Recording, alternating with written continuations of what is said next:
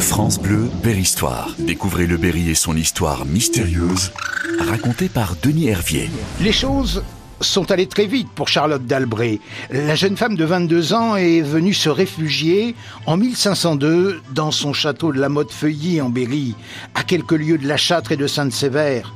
Mais pour bien comprendre la situation, remontons légèrement, si vous le voulez bien, les couloirs du temps.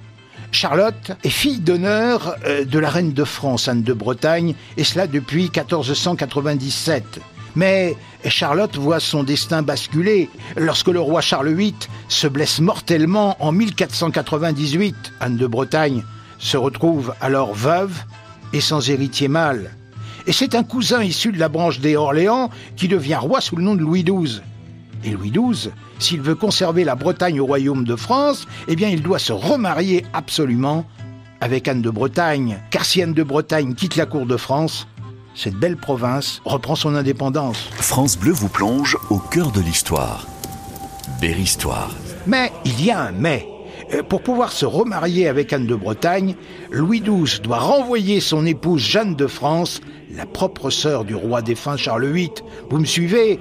Et pour ce faire, il doit obtenir la permission du pape Alexandre VI Borgia, qui tantôt combat la France, tantôt est notre allié. Alexandre VI Borgia, un pape cupide qui se soucie avant tout des intérêts de sa famille Borgia, une famille originaire du royaume espagnol de Valence, d'une cité nommée Borgia, et puis au XVe siècle, cette famille fait fortune en Italie, et Alonso Borgia, grand diplomate, est élevé au rang de cardinal en 1444 et voit son nom latinisé en Alfonso Borgia, un Alfonso Borgia qui devient pape, oui vous m'entendez bien, pape, en 1455 sous le nom de Calixte III. Calixte III, et qui est précisément l'oncle de Rodrigo Borgia, Rodrigo qui devient lui aussi pape sous le nom d'Alexandre VI, et cela en 1492.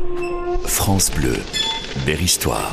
Et lorsqu'il devient pape, Alexandre VI a, a plusieurs enfants naturels. Même s'il est dans les ordres depuis un moment, Alexandre VI collectionne les conquêtes féminines. Et grâce au Saint-Esprit, il a eu avec la belle Vanozza Catanii plusieurs enfants. Le plus jeune des fils se prénomme Geoffroy et la fille se prénomme Lucrèce. Elle est belle. Et elle n'est pas du tout la femme complètement débauchée décrite par Victor Hugo dans la célèbre pièce qu'il consacre à Lucrèce. Ce n'est d'ailleurs pas la première fois que Victor Hugo prend beaucoup de liberté avec l'histoire. France Bleu vous plonge au cœur de l'histoire. Berry-Histoire. Et puis, euh, me direz-vous, il y a deux autres garçons dans la famille. Il y a Juan et le fils aîné César, son père, le pape Alexandre VI, destine à une princesse française. C'est la condition sine qua non pour que le pape déclare nul le mariage du roi de France Louis XII avec Jeanne de France et que ce même Louis XII puisse ainsi se remarier avec Anne de Bretagne.